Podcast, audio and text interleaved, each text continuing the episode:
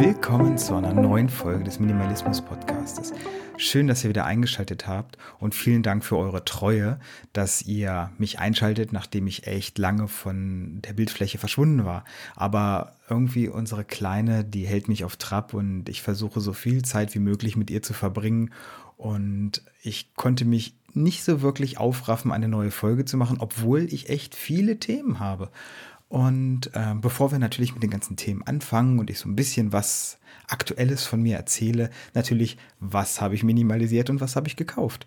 Ähm, ja, wenn wir jetzt mal von mir ausgehen, bei mir ist eigentlich nur Bekleidung gegangen und gekommen.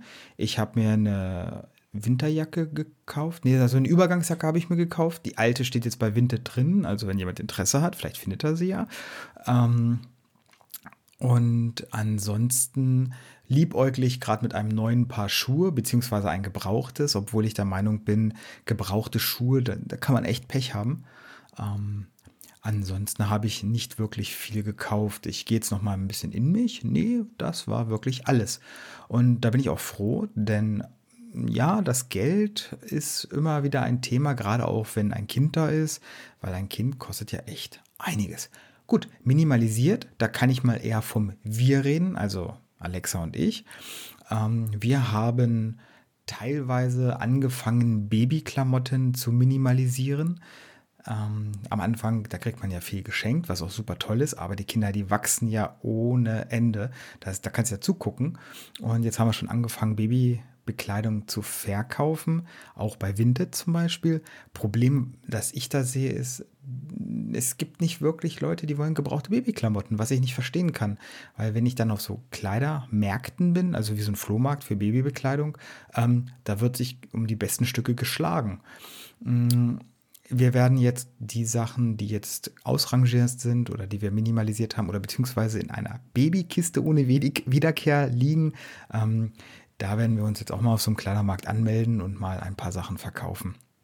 Ich mache das eh ganz gerne, dieses Verkaufen. Vielleicht setze ich mich mal zwischen die anderen jungen Damen und verkaufe Babyklamotten.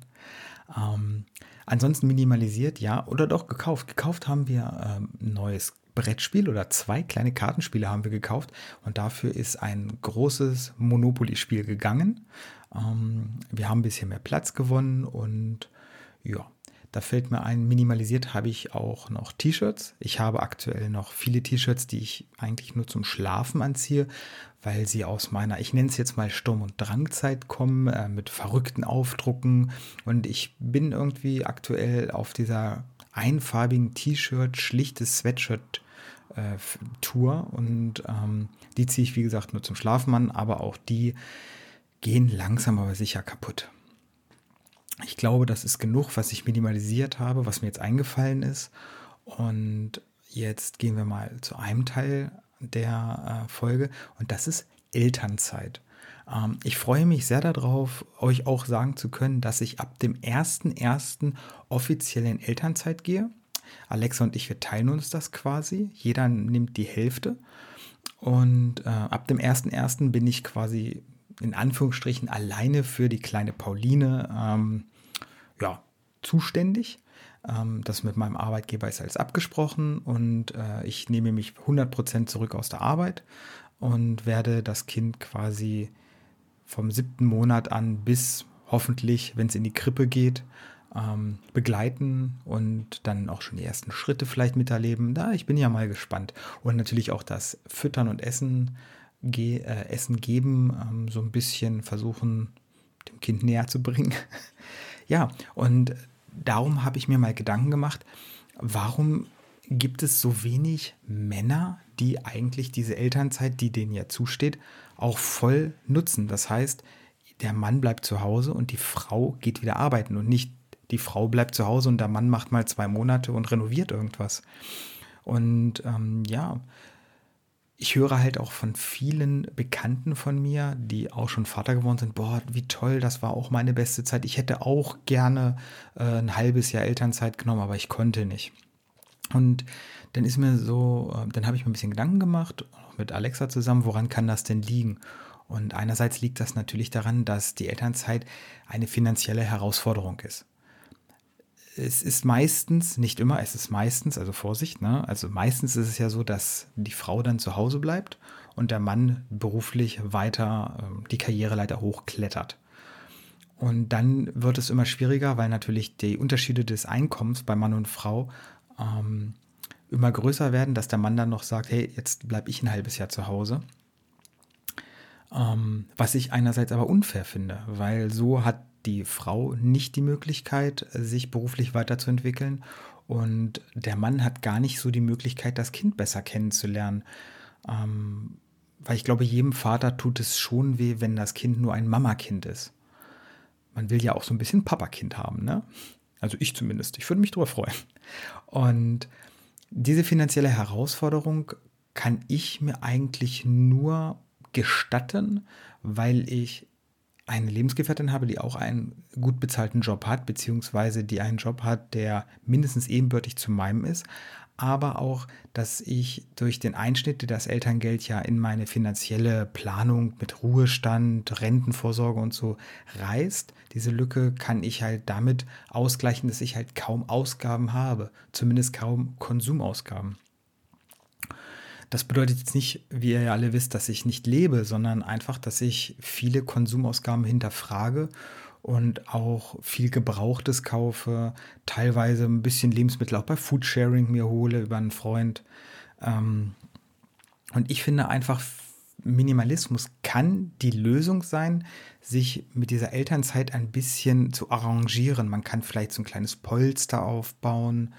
Man kann äh, versuchen, sich gedanklich auch schon so ein bisschen auf diese, ja, sage ich jetzt mal, auf diesen Konsumverzicht vorzubereiten. Also für mich ist das, glaube ich, überhaupt keine Veränderung zu vorher, außer dass ich jetzt nicht mehr arbeiten gehe, sondern zu Hause mit dem Kind mich beschäftige oder mehr beschäftige. Und ähm, finanziell, ich habe am Ende des Monats immer Geld übrig. Das lege ich aktuell an. Das wird dann natürlich nicht mehr passieren.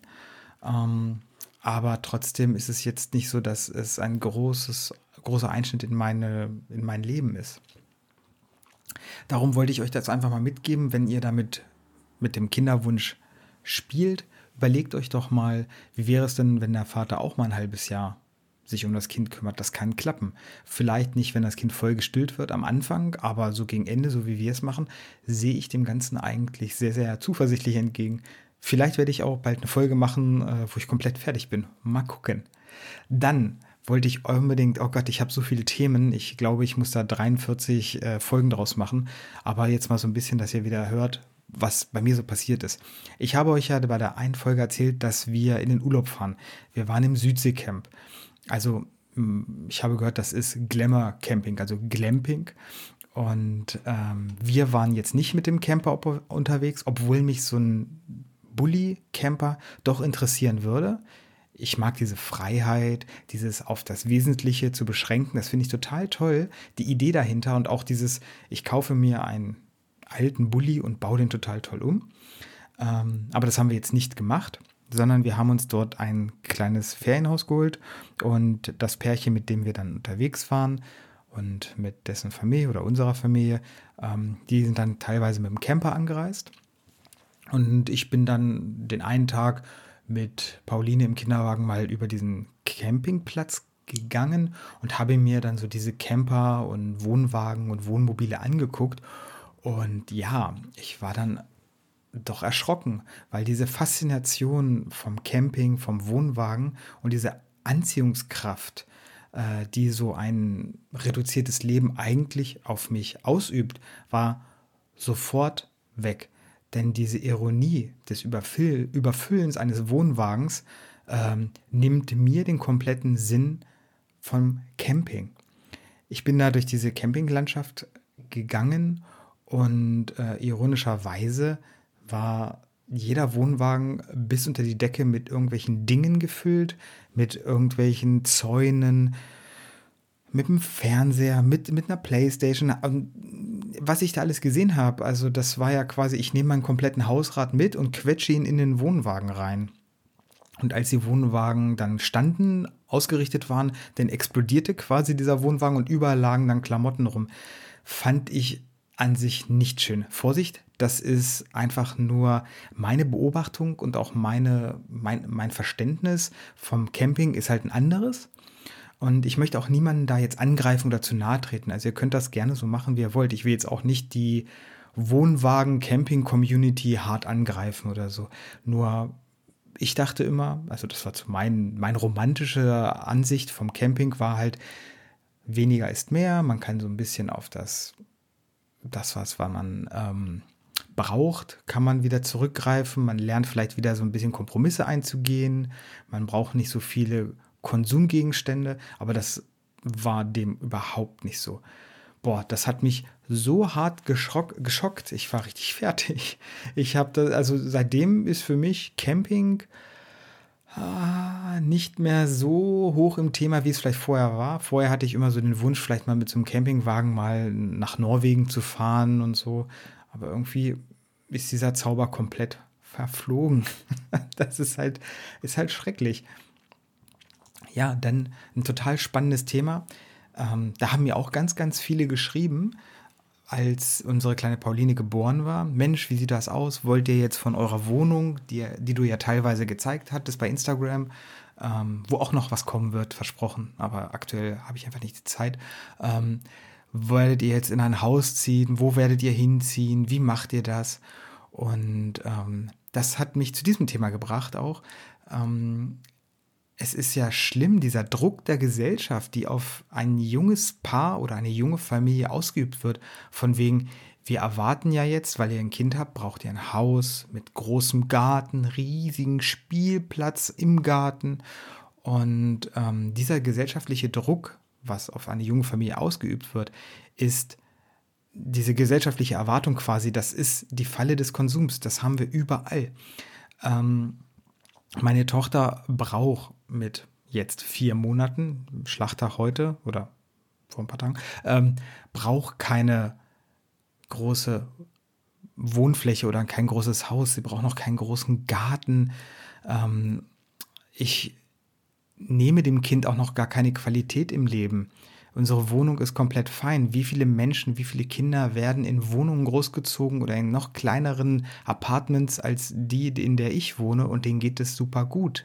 Ich habe das Glück, ich gehe quasi die Treppen runter und eine Straße weiter, da ist ein großer Spielplatz und den muss ich noch nicht mal mähen oder pflegen. Der wird von der Stadt gemäht und äh, instand gesetzt das hätte ich jetzt bei meinem Haus, wo ich so einen kleinen Spielplatz äh, im Garten hätte, nicht. Und die Kosten, die auch einfach bei so einem Haus entstehen, nur da, weil ich der Meinung bin, meine Tochter braucht jetzt einen Garten, das ist einfach nicht weitergedacht. Und das merkt man halt gerade beim Konsum oder bei der Gesellschaft, der Druck der Dinge, ich habe das mal gesagt, und Druck der Gesellschaft, merkt man das halt nicht nur beim Haus, man merkt das bei so vielen Sachen. Ähm, das Kind braucht jetzt ein Bobbycar, obwohl es noch nicht mal krabbeln kann. Das Kind braucht dies, das Kind braucht das.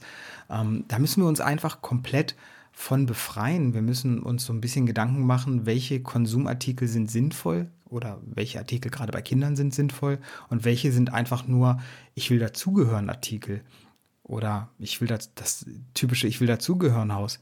Ja, natürlich ich liebäugle auch immer mal wieder, wenn ich bei Immobilien Scout oder eBay Kleinanzeigen oder so mal Häuser sehe, die mir optisch wirklich zusagen und von der Größe und auch vielleicht vom Preis.